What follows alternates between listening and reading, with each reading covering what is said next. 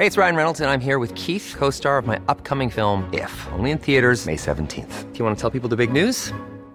All right, I'll do it. Sign up now and you'll get unlimited for $15 a month in six months of Paramount Plus Essential Plan on us. Mintmobile.com slash switch. Upfront payment of $45 equivalent to $15 per month. Unlimited over 40 gigabytes per month. Face lower speeds. Videos at 480p. Active Mint customers by 531.24 get six months of Paramount Plus Essential Plan. Auto renews after six months. Offer ends May 31st, 2024. Separate Paramount Plus registration required. Terms and conditions apply if rated PG.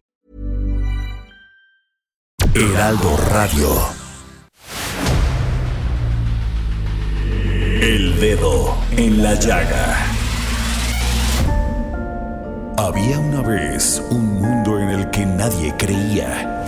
Un país de historias inexplicables. Una nación con personajes asombrosos. Santo Tomás tenía razón. Hay que ver para creer. El México increíble, las verdades que duelen, la voz de los que callan, el dedo en la llaga. Infórmate, diviértete, enójate y vuelve a empezar. El Heraldo Radio presenta El Dedo en la Llaga con Adriana Delgado. Haces muy mal en elevar mi tensión, en aplastar mi ambición. Tú sigue así, ya verás. Miro el reloj, es mucho más tarde que ayer. Te esperaría otra vez y no lo haré, no lo haré. ¿Dónde está nuestro error sin solución? ¿Fuiste tú el culpable o lo fui yo?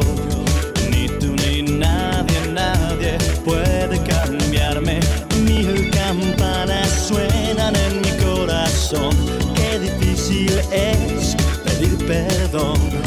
Ni tú ni nadie, nadie. Muy buenas tardes. Así iniciamos este dedo en la llaga de este martes 15 de febrero del 2022 y escuchando Ni tú ni nadie con este maravilloso grupo Moenia. Necesitamos que haya más Moenia porque qué buena música y qué buen ritmo. Y es de este tema este de la música eh, eléctrica o electro music que pues fue tan importante y tan en los casi 90, 2000, ¿no? Ay, los años pasan, pero pasan bien cuando uno escucha estas, estos grupos maravillosos. ¿Y qué les digo? Tenemos varios libros. A quien me mande en este momento y me siga a mi Twitter, arroba Adri Delgado Ruiz, les vamos a regalar un libro que se llama Ningún remordimiento de Pino Cacusi. ¿Qué tal, eh? Y se ve que está bueno también del Fondo de Cultura Económica y Apariciones de Ariel Dorfman. Y tenemos un libro también que ya lo hemos regalado y no saben, la gente se queda encantada porque es todo el trabajo que ha realizado la Secretaría de, de, este Desarrollo Territorial a cargo de Román Meyer, el arquitecto Román Meyer, y es este libro que lo puede usted poner en su mesa, porque además es como decorativo también, la transformación de México desde sus ciudades. Para todos aquellos que son arquitectos e ingenieros, no saben, les puede encantar. Así que, por favor, síganme, arroba Adri Delgado Ruiz, para regalar estos libros, que dos que nos manda el Fondo de Cultura Económica y otro que nos manda la SEDATU.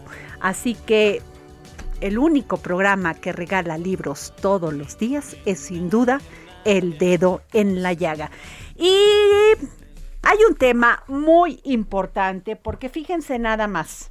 Hace unos días me llamó la atención que Luisa María Alcalde, quien es secretaria del Trabajo, reconoció que en materia federal hay un rezago de medio millón de expedientes de juicios laborales que se encuentran todavía sin ser ejecutados. ¿Por qué esto? Porque la Junta de, de, Conciliación y Arbitraje pues ya cerraron para dar paso a un nuevo modelo de justicia en materia laboral. Y Tan solo en la Junta Local de Conciliación y Arbitraje de la Ciudad de México hay un rezago de 140 mil expedientes. En algunos casos tardan hasta 10 años en resolver las demandas laborales. Y le pedí a el licenciado Jorge Zorrilla, abogado catedrático, es presidente de la Junta Federal de Conciliación y Arbitraje, que nos pudiera tomar la llamada para saber qué va a pasar con las demandas laborales tras, la, tras el cierre de las juntas de conciliación, en, por lo menos en la Ciudad de México. ¿Cómo estás, este licenciado Jorge? ¿Cómo estás, Jorge? Muy bien, mi querida Adri. Con el gusto de saludarte y muchas gracias por por permitirme compartir tu auditorio. Pues Jorge, sin duda, ¿a quién más preguntarle que no sea a ti? Porque tú fuiste pues el, el, el, presidente de la Junta Federal de Conciliación y Arbitraje. Ahora, estas van a ya desaparecieron. Ahora, ¿qué va a pasar, Jorge? Bueno, este, lo que está pasando es lo siguiente. Eh, a raíz de la reforma del 2017 al 123 constitucional, Ajá. se se instituyen los centros de conciliación y registro laboral para asuntos federales y también para locales. Y la situación es que cuando tú tienes un conflicto laboral actualmente, tú recurres primero a este centro de conciliación y registro laboral, donde lo que se busca, es, eh, como su nombre lo indica, es conciliar a las partes durante un, eh, tienen un plazo de 45 días, que es una medida muy sana, porque regularmente entre el capital y el trabajo, entre el trabajador y el patrón, normalmente existe esa posibilidad de mediar y que lleguen a una solución a un conflicto de intereses que no les sea tan desfavorables a ambas partes, sobre todo considerando lo que lo que existía, que eran juicios que se eternizaban y la justicia a largo plazo pues pierde su esencia. Es decir, como acertadamente lo comentabas, asuntos que demoraban y de que yo creo que hasta te quedaste corta con los 10 años, asuntos que demoraban incluso más de ese tiempo, pero digamos que una media, pues sí podías hablar de 5 años y lógicamente las este tanto el patrón como el trabajador pues era a un alto costo ¿Por qué? Por, por estar esperando una sentencia que resolviera sus sus eh, intenciones de, de resolver el asunto y su apreciación de la justicia. Entonces, imagínate, cinco años después, cuántas cosas no pasan. Trabajadores que se mueren, empresas que quiebran o cierran. Entonces, la justicia a largo plazo, y eso lo sostuve desde que tuve la oportunidad de estar en la Junta, como presidente de la Junta Federal, era que la justicia a largo, plazo, a largo plazo no es justicia, es injusticia. Claro, pero ¿y entonces qué va a pasar? O sea, ¿qué va, qué va a pasar? Porque creo que estos centros que tú mencionas de registros laborales, pues no han terminado de crearse. Exactamente, ha habido un retraso que es evidente que es un tema de presupuesto. Hay un retraso a nivel de Ciudad de México. Que eso todavía no lo entiendo, Jorge, porque ¿cómo es posible que terminas con algo pero no, eh, no empiezas algo? Claro. O sea, ¿cómo, ¿cómo cierras las juntas de conciliación y arbitraje, pero no terminas de abrir el centro de registro laboral? Claro. El tema es que en algunos estados, y que a nivel federal ya existe, en la Ciudad de México está bien un retraso tremendo. Entonces, en algunos en algunas entidades federativas ya está funcionando los centros de conciliación y ya también instauraron los los juzgados, digamos, en materia de derecho del trabajo.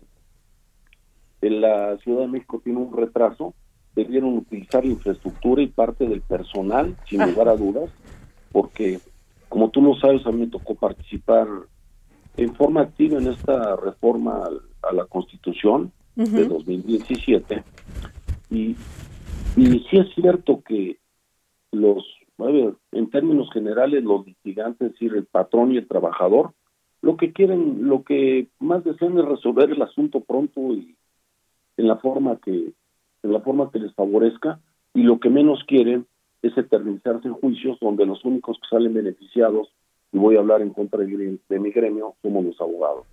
Claro. Eh, otro punto también que, que perdón, Jorge, dime, dime.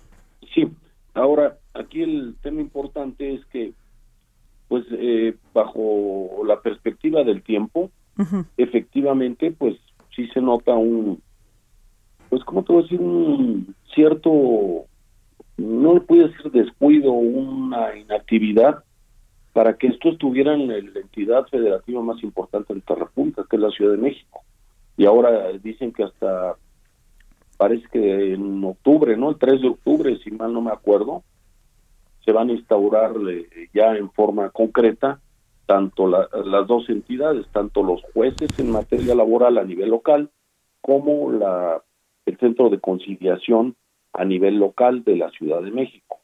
Entonces, eso este eso denota una falta de falta de logística para establecer todas esas situaciones, ¿no? Y eso viene en agravio, pues desde luego, para todos los, pues para todos los interesados en los litigios en materia laboral. Claro. Sin duda alguno, sin duda alguna, pues es un tema que va a complicar todavía más la justicia laboral. Pero también fíjate que de este, dentro de cómo va este tema que además fue, lo exigió cuando se firmó el TECMEC, que es el tema de la libre elección de líderes sindicales, que también eso viene ya, ¿no? Que se ha empezado a dar. Ya se, ya... se dio, por ejemplo, en este caso con, el tema del sindicato de Pemex, se ha dado en varias empresas. ¿Tú cómo ves esto? En el tema de General Motors. De Ajá. Eh, mira, esa, Democracia sindical le llaman. Exactamente. Ese tema de la democracia sindical, pues ese era natural que tuviéramos que tuviera se tuviera que dar ese siguiente paso porque acuérdate que en el pasado, pues muchas veces en un auditorio era nada más eh, elegir al líder a mano alzada. Y cualquier decisión que es a mano alzada es notoriamente antidemocrática. Solamente en países muy avanzados. Pues sí, sí, bueno, pero es antidemocrática absolutamente. Porque a quienes vas a concentrar en un auditorio, aunque sean diez mil.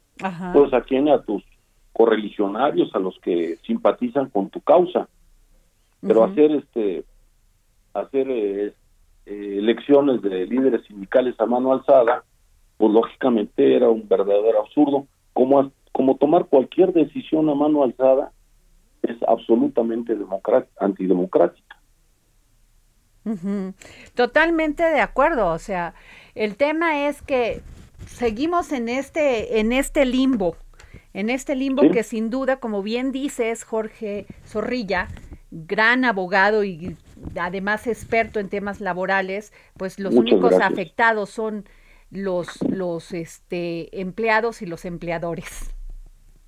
Ahora en el en el esquema del de la bueno del cambio de la justicia en materia laboral, una de las cuestiones que, que ocurre es que primero van a entrar, o sea, todos los asuntos que están pendientes antes de la reforma, o sea, todos los que ya están radicados, por dar una palabra específica, en las juntas de conciliación arbitraje, ya sea federal o local, no pueden modificarlos. Es decir, las juntas van a seguir existiendo hasta en tanto no resuelvan el último expediente de todo el rezago que tienen.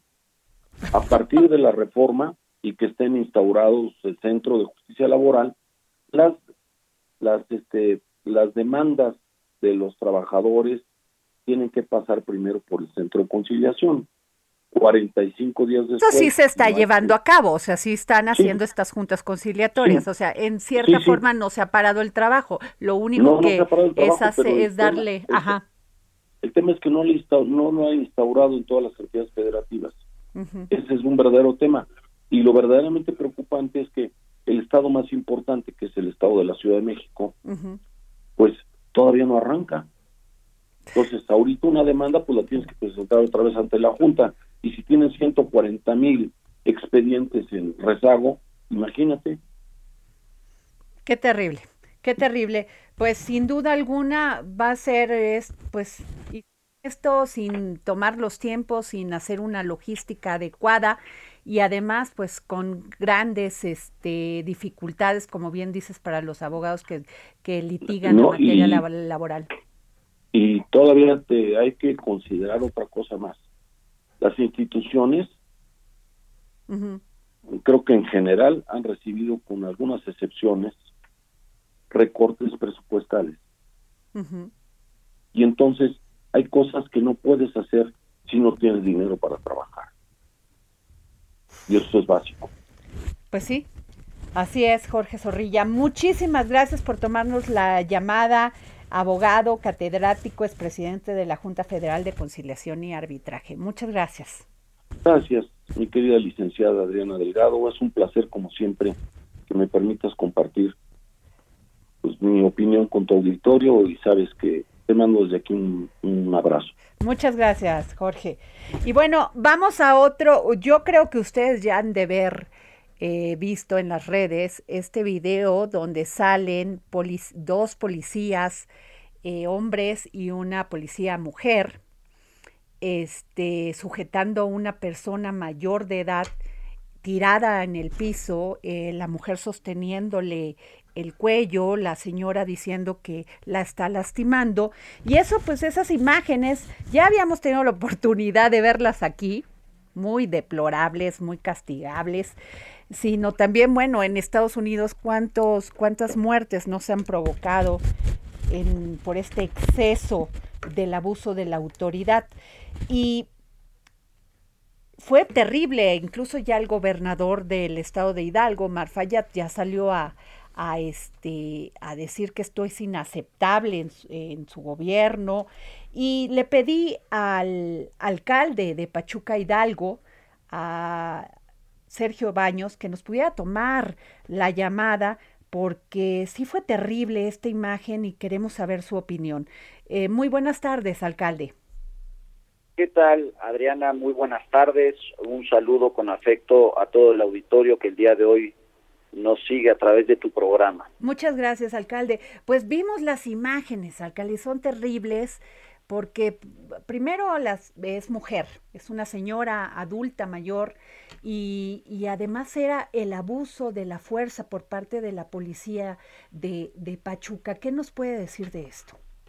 Bueno, antes que nada es inaceptable eh, lo que ocurrió el día de ayer y más con una persona adulta mayor en donde he reiterado desde el inicio de mi administración que no vamos a tolerar el uso excesivo de la fuerza, pero sobre todo respetar los derechos humanos de los ciudadanos.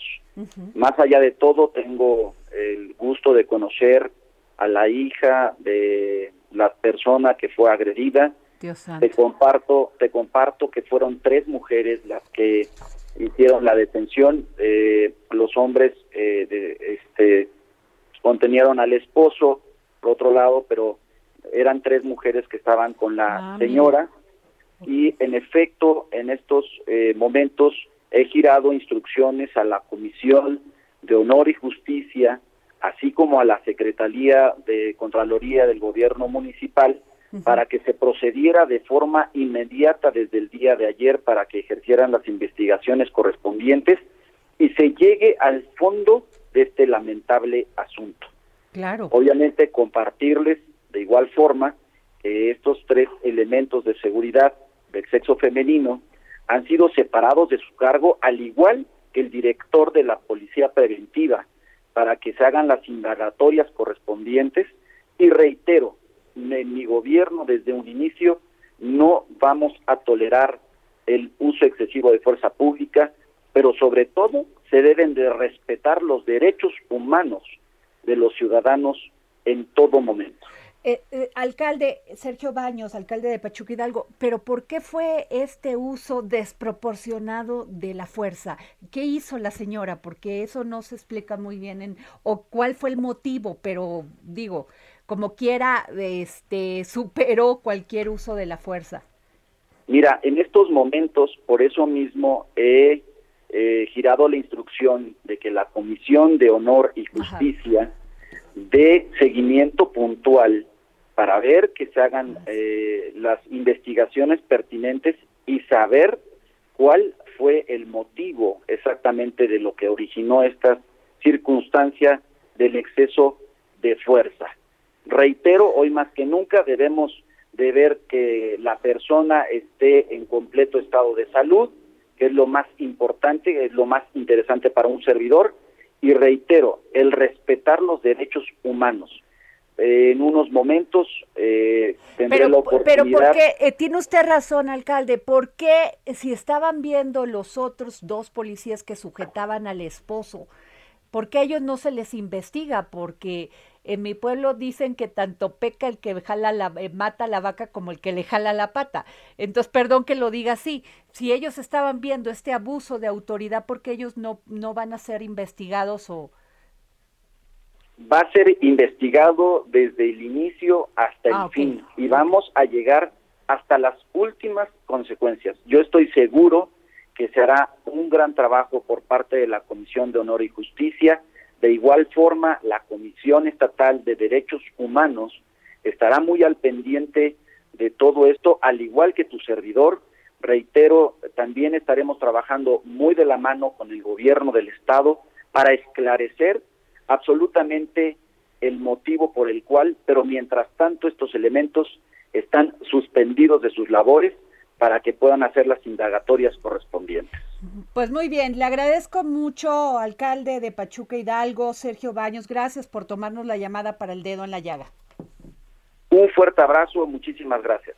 Bueno, pues este todavía no sabemos cuál fue el motivo real. Ha, ha circulado información, estamos eh, tratando de investigarlo aquí en el dedo de la llaga, eh, que la que fueron a, a, este a desalojar una una un comercio y que pues la señora se este se opuso a esto, pero aún así no había visto bien este porque estaban como volteadas que eran mujeres, pero yo creo que no solamente se este, a las mujeres que hicieron esta aprehensión, sino también a los dos policías que sujetaron al esposo para que no defendiera a la señora y que vi, viendo este abuso de autoridad tampoco lo detuvieron. Entonces yo creo que sí es muy cuestionable, está muy bien que lo separen de su cargo, pero esto no se debe de dar y menos este una señora adulta mayor contra tres mujeres que además, perdón, ahí es donde a veces no se puede defender una cuestión de género. Porque también se abusa de la fuerza. ¿Y con quién? Con otras mujeres. Y de esto les quiero platicar, fíjense que me llamó poderosamente la atención este el fin de semana porque vi muchísimas expresiones de mujeres hacia el matrimonio de Elba Ester Gordillo con este joven abogado y los este los comentarios Jorge Sandoval eran de que con su hijo, que si se casaba por dinero, que. Digo, cuando los hombres se casan con mujeres más jóvenes, eso no es criticable. O sea, no es cuestionado. Pero cuando las mujeres deciden esto, el Bester estuvo seis años en la cárcel, fue juzgada por la ley. ¿Sí? La historia se encargará de juzgarla también como política. Y puede ser una mujer con muchas complejidades, complicada para entender su actuar político, pero su decisión como persona, como, como mujer, es, es, esa solo le pertenece a ella. Y los comentarios más ácidos y terribles venían de mujeres en las redes. Efectivamente, Adriana Delgado, como tú bien dices, el Bester Gordillo, la, la maestra, ha sido un personaje de luces y sombras. Exacto. Pero sin lugar a dudas, es una mujer valiente y echada para adelante. Debemos de recordar que para ser líder magisterial de uno de los sindicatos más poderosos y más fuertes del país y luego llegar a liderar todos los sindicatos a nivel América Latina de la educación, siendo mujer en aquella época, porque tenemos que eh, hablar de hace 40 Ah, sí, años, duda 35 alguna. años, una mujer valiente, pero no solamente en esos temas, Adrián, sino también en los temas personales y una muestra es de que se case en estos Pero, momentos. pero Jorge, quiero hacer el, el- el- o sea, señalar el punto. Era mujeres contra mujer. O sea, es terrible a veces defender esas posturas, de veras defender a las mujeres ahí. Pues bueno. mira, si me permites voy a decir algo muy frívolo, Adriana, rápidamente. Este, pues yo creo que a lo mejor era envidia. Pues sí. bueno, vámonos a un corte y regresamos aquí al dedo en la llaga. Yo solo pienso en tu bien, es necesario mentir. Qué fácil es atormentarse después Sigue a Adriana Delgado en su cuenta de Twitter, arroba Adri Delgado Ruiz.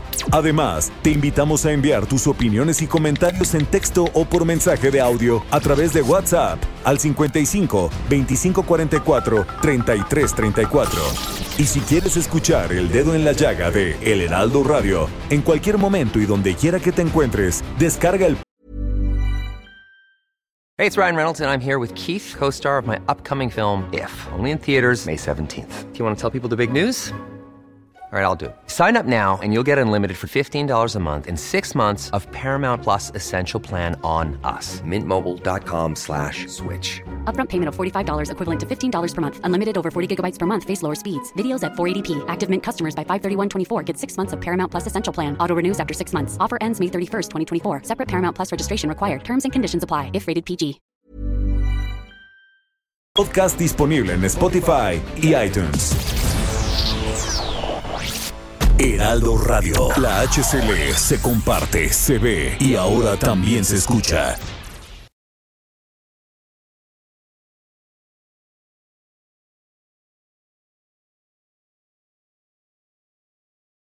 Heraldo Radio. La HCL se comparte, se ve y ahora también se escucha.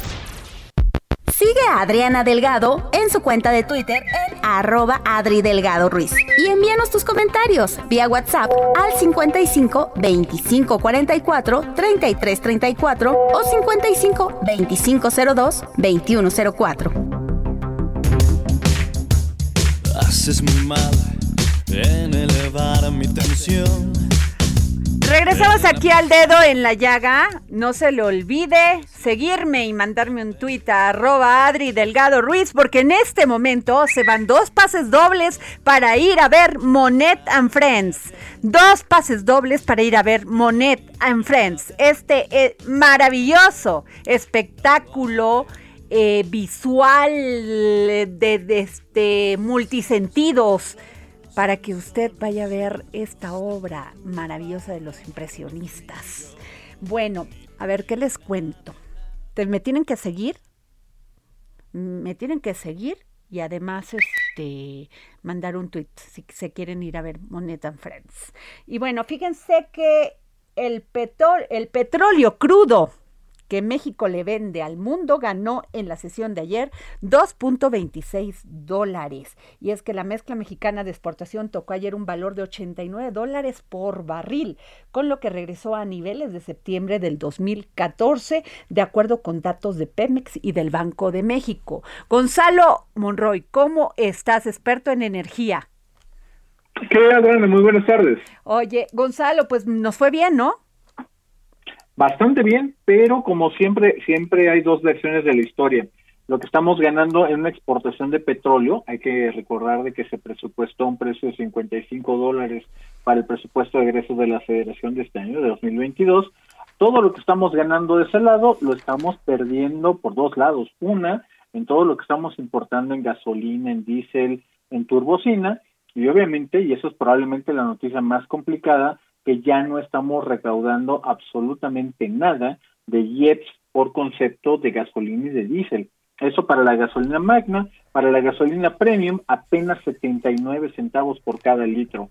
Prácticamente ya estamos a merced del mercado. Se le acabó la, la cuenta al presidente López Obrador para tratar de mantener los precios artificialmente bajos. Wow, o sea, yo que ya me había emocionado, Gonzalo pues eh, eh, eh, ahí el punto justamente ese es precisamente el punto hay que hay que apreciar las cosas en su sana dimensión oye Gonzalo y a ver el tema de la reforma a la industria eléctrica porque tú eres experto también en estos temas. Fíjate que estoy viendo una tabla donde uno de los grandes cuestionamientos que hace la oposición sobre esta reforma eléctrica es que vamos a producir energías sucias. ¿Sí? Y que no deberíamos bueno y que no deberíamos de estar haciendo esta esta este refinería que se está haciendo en Tabasco que porque de ahí el carbón y todo esto. Eh, tú qué piensas pues mira eh, hay, hay varias cosas. Probablemente la más importante es que estamos produciendo vamos a producir una gran cantidad de combustible en las refinerías mexicanas. De hecho en el año 2021 producimos mucho más combustóleo este combustible con muy poco poder calorífico, con una alta concentración de azufre, mucho más que las gasolinas. ¿Cuál es el problema? Es un combustible que ya no tiene mercado. Antes lo compraban los grandes buques, las, las flotas navieras, y desde el año 2020 ya no lo pueden hacer. Hoy México, Pemex lo está exportando como una especie de crudo degradado con altísimos descuentos a Estados Unidos. ¿Cuál es el problema? Con la ley que pretende aprobar el presidente López Obrador, es mandar todo ese combustóleo a las plantas de la CFE y que estén corriendo las 24 horas del día. ¿Cuál es el problema de todo esto? Que esa gran concentración de azufre, precisamente de dióxido de azufre, es altamente correlacionado a problemas respiratorios como el EPOC, cáncer de pulmón y enfisemas pulmonares. Así que lo que podríamos llegar a ahorrarnos en la tarifa eléctrica lo vamos a estar pagando en visitas al doctor con esa famosa tosecita que nunca se quita. Pero, pero ahí, ahí te quiero preguntar, porque eh, el gran debate es que estamos haciendo esta refinería, ¿no? Sin embargo, fíjate, este, las centrales eléctricas de carbón operadas por el mundo y China nada más tiene 1082 centrales este, eléctricas de carbón operadas en su país. India 281, los Estados Unidos 252, Japón 87, Rusia 85, Alemania, este es el, el, número que más me llamó la atención, 74. O sea, eh, eh, este, Australia 19 y nosotros aquí tenemos 3. Es correcto. Entonces, ¿cuál es el tema ahí? O sea, ¿por qué tenemos este debate? Es que en realidad no debería haber debate. ¿Y por qué entonces hay debate de que sí, la refinería, sí, las energías sucias y que si no sé qué? Pero cuando yo veo que China tiene 1082, los Estados Unidos 252, que son los que nos exigen que, que demos ese paso a energías limpias, o sea, ¿con qué cara? Pero yo creo que aquí hay, hay una confusión, Adriana, porque nadie le exige a México hacer eso. La realidad es que... Pero es la crítica que le hacen a la refinería esta que se está construyendo en Tabasco. Ah, pero en caso, por ejemplo, de la refinería tenemos que hablar de otras cosas. Una, principalmente que las refinerías en México no han funcionado muy bien. Y no porque la refinación no sea un buen negocio, sino que la realidad es que Pemex es un pésimo operador de las refinerías. Y déjame darte un ejemplo. Ahorita que hablábamos de la parte del combustóleo, que no es lo mismo que el carbón. En el combustóleo, el gran problema de todo eso tiene que ver con unas plantas que se llaman las coquizadoras. Estas plantas prácticamente rompen las cadenas tan pesadas de los hidrocarburos para sacarle ahí una proporción mayor de gasolina y de diésel. Bajo esa circunstancia podría funcionar muy bien, tal y como ocurre con la refinería de Deer Park. ¿Qué ocurre? En México tenemos tres, justamente cuatro con la refinería de Tula, que tienen este tipo de plantas. Y por desgracia Pemex, hay que decirlo también con responsabilidad del Instituto Mexicano del Petróleo, nunca las han hecho funcionar bien. Déjame darte dos ejemplos. En el caso, por ejemplo, de la refinería de Cadereyta, se tardaron 11 años en hacerlas funcionar correctamente. En el caso de la refinería de Minatitlán, no han podido todavía al día de hoy desde el 2004. Ese es un problema donde al día de hoy apostarle justamente a esos combustibles fósiles, pues por desgracia es una muy mala inversión es una parte donde nos sale mucho, pero considerablemente más barato, casi 40% más barato, importarlos de otros lugares y venderlos con ganancia en nuestro territorio. Pues el debate está ahí, ¿no? Pero te digo, en realidad no debería haber debate, porque por un lado, la gente que se ha opuesto y que ha mostrado los estudios con respecto a por qué la refinería de Dos Bocas es un proyecto por demás cuestionable. El mejor ejemplo es justamente la construcción de la misma refinería.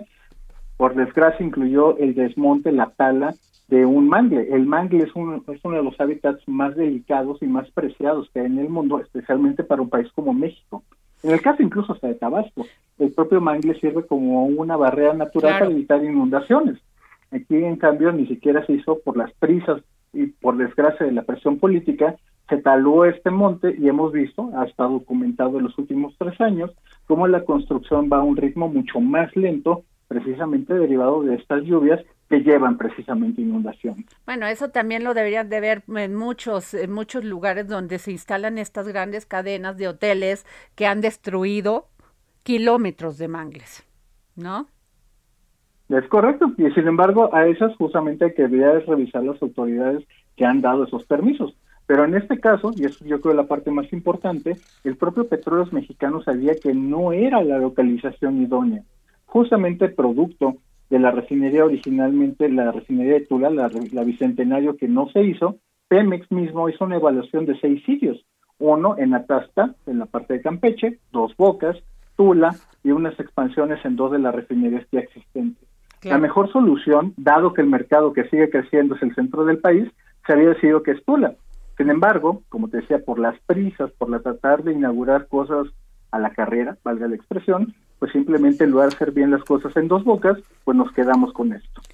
En fin, sin duda un tema muy polémico. Gracias, Gonzalo Monroy. Muchas gracias este, por, por tomarnos la llamada para el dedo en la llaga. Claro que sí, Adrián, un abrazo. Gracias. Pues sin duda es muy polémico hablar de esto, pero nomás les digo que centrales eléctricas operadas con carbón hay 1082 en China, Fíjense, otro dato, en Vietnam 25, bueno, ahí podríamos decir que vamos, ¿no? En, en este, pero en Alemania sí me llamó la atención 74. O sea, ellos no han hecho esa transición, ¿verdad? ¿Por algo? No sé, ahí se las dejo. Eh, y tenemos, fíjense que hay un tema, ustedes saben que a mí estos temas de todo lo que sea apoyar a las mujeres, eh, empoderarlas, eh, generar condiciones para que las mujeres podamos este, alcanzar eh, pues el, la, este, el mismo equilibrio que los hombres, en tanto laboral, personal, que no, que separe la violencia contra las mujeres, y es un tema que yo, que yo pues lo tengo muy claro, ¿no? Como parte de mi agenda. y sobre todo generar desarrollo y bienestar para las mujeres y me dio mucho gusto saber que Escala, que es un programa internacional de gestión empresarial, pues ayuda a las mujeres en esto. Y por eso le pedí a la maestra Bárbara Sendejas, directora de Relaciones Públicas para Escala México, que nos pudiera tomar la llamada. Muy buenas tardes, eh, maestra. Muchísimas gracias por este espacio, eh, esta introducción que das al tema que nos compete el día de hoy precisamente vamos a abonar y vamos a tratar de encauzar para que las mujeres tengan un empoderamiento económico y que tengan una manera de salir adelante por sus propios esfuerzos. Entonces, muchísimas gracias, Adriana, por este espacio. Así es, Escala viene ofreciendo becas de gestión empresarial. ¿Y de qué, cómo, cómo es esta, cómo se dan estas becas? ¿Cuáles, qué, ¿Cuáles son los puntos que se, se tocan en este, en este, este programa internacional de gestión empresarial?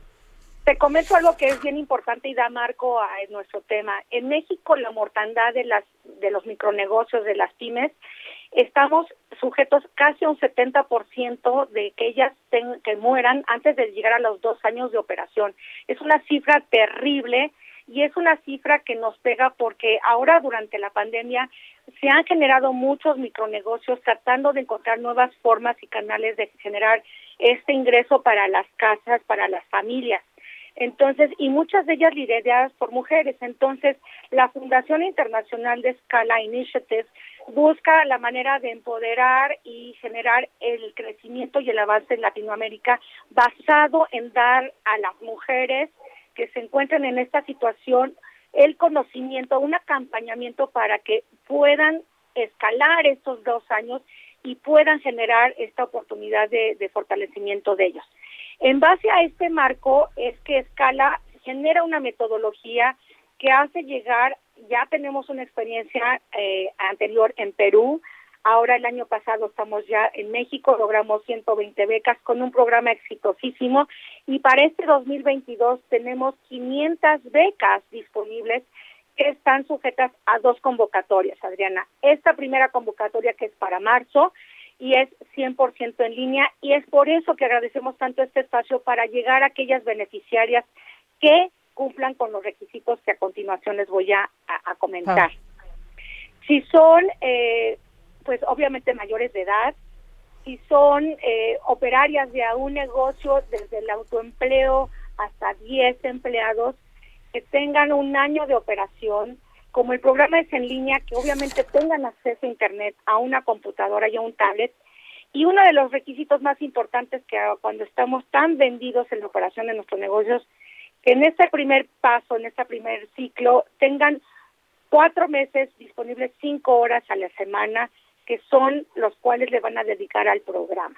Eso es básicamente lo que nosotros necesitamos. Este es el perfil de quienes nosotros estamos convocando. Ajá. Pues qué, qué interesante, este, que podamos hacer algo porque las mujeres se empoderen, porque las mujeres este, puedan lograr también la autosuficiencia este, financiera, ¿no? Porque solamente así pues podemos hablar de nuestros derechos, podemos eh, tomar esa seguridad, tener esa seguridad para no permitir abusos. Así es, efectivamente. Quiero decirles a todas aquellas que por favor nos busquen en escalamexico.org, aquí estamos en la página web escalamexico.org. También estamos en las redes sociales, Facebook, sobre todo Escuela de Negocios México, donde están los links para postular o sea, necesitan darse la oportunidad de que se les ayude. A veces cuando nosotros emprendemos queremos creemos que la idea es suficiente, ¿sabes? Cuando la idea tan solo es el 5% del esfuerzo, el 95% es realmente la operación y encauzar un negocio bien. Fíjate, Adriana, que a veces no tenemos ni siquiera un sueldo asignado. A veces no tenemos la definición, la línea entre lo que es las finanzas del negocio con las finanzas personales. No sabemos si estamos operando en números rojos. ¿Cómo podemos capitalizar esto? Es a través de este programa. Quiero hacer mencionar que esta convocatoria es a nivel nacional. Abrazamos todas aquellas mujeres que se que tengan este perfil y que en estos grupos que nosotros armamos en línea son grupos de trabajo teóricos una semana a la siguiente semana son prácticos donde tenemos consultores que nos acompañan y que conocen a mujeres que están con las mismas similitudes en Chihuahua, en Morelos, en Guerrero, donde empiezan a hacer sus primeras redes de negocio a nivel nacional para poder promover sus productos y servicios. Entonces, es una gran oportunidad también para ampliar estos horizontes de acción, ¿no? Muchas veces estas mujeres requieren estos nuevos horizontes para ver qué hay más allá de oportunidades. ¿Cómo ves, Adriana? Así es, pues qué bueno. Pues vamos a estar muy pendientes. ¿Dónde podemos encontrar este programa internacional de gestión empresarial? El nombre es escalamexico.org. Esa es la página web, escalamexico.org. Tenemos también en Facebook Escuela de Negocios Escala México y obviamente aquí van a encontrar todos los links. Mañana tenemos una una este una plática informativa. Les dejo el teléfono por si necesitan eh, comunicarse. Eh, la base estamos en Chihuahua, operamos a partir de una AC basada en Chihuahua que se llama Somos Unión AC.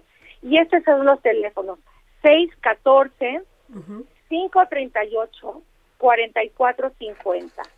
Pues muchas. permitas, sí, por, por favor, por favor. 614 Ajá. 538 4450. Estamos buscando a estas mujeres con perfil. Sabemos que eres una líder, en, en, una voz que habla por estas mujeres. Agradecemos ampliamente este espacio y esperamos que tengamos muchas mujeres que lleguen a través de este espacio. Muchísimas gracias, maestra Bárbara Sendejas, directora de Relaciones Públicas para Escala México. Muchas gracias. Gracias, hasta pronto. Hasta el pronto.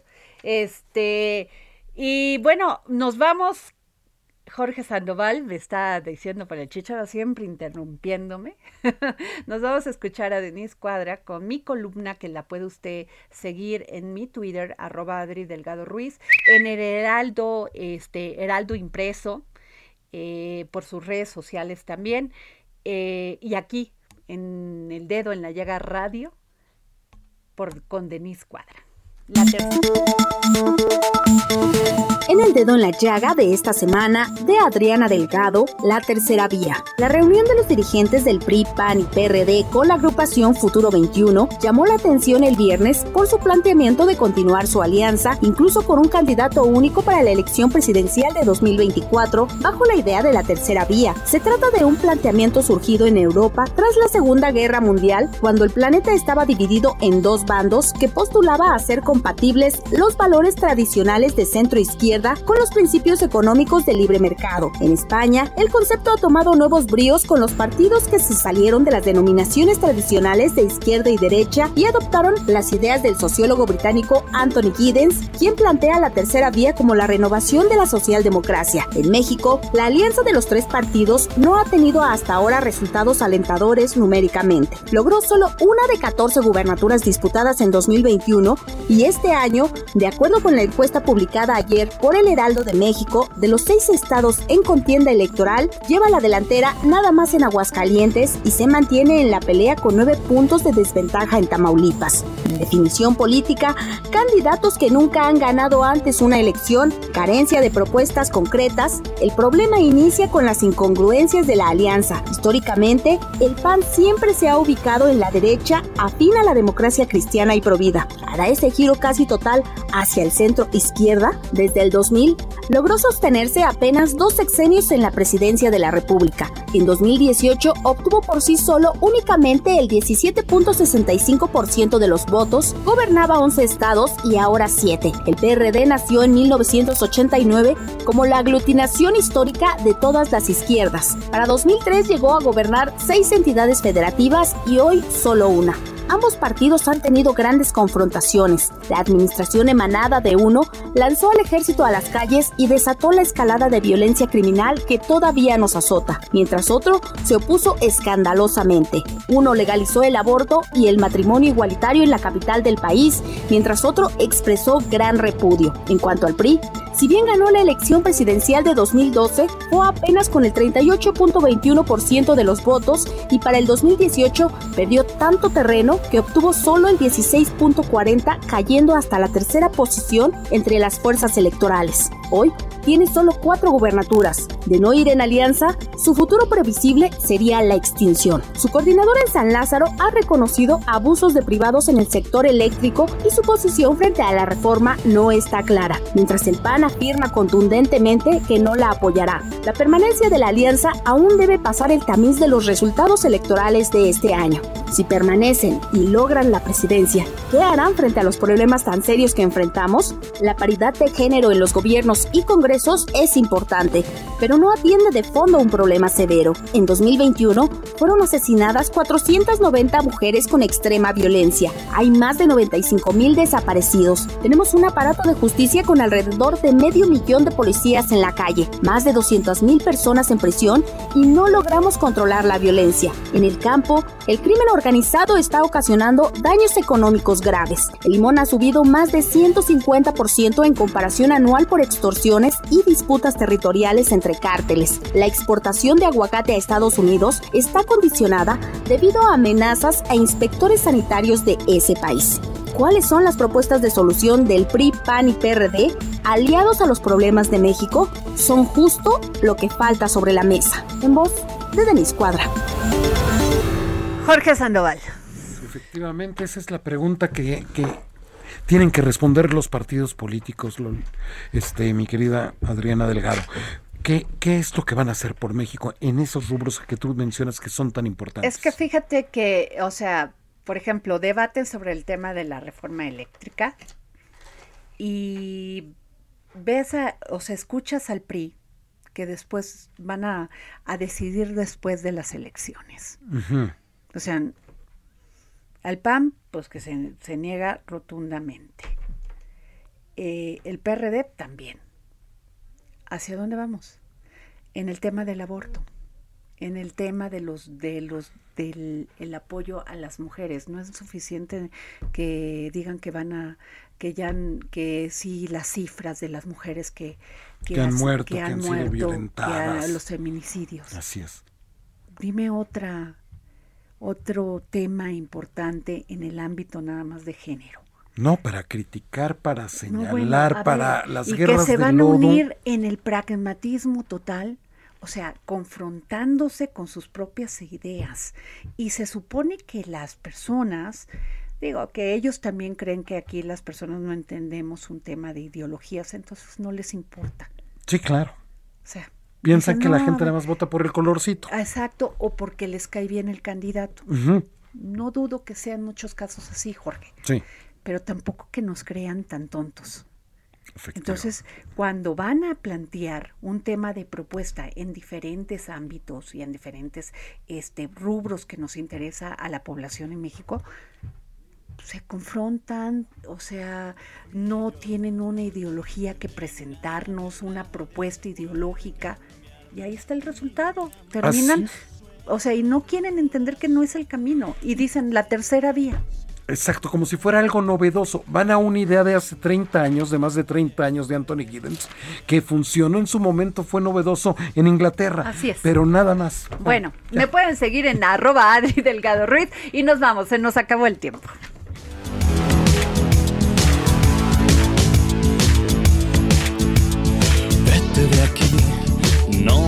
Supiste entender. Yo solo pienso en tu bien necesario mentir.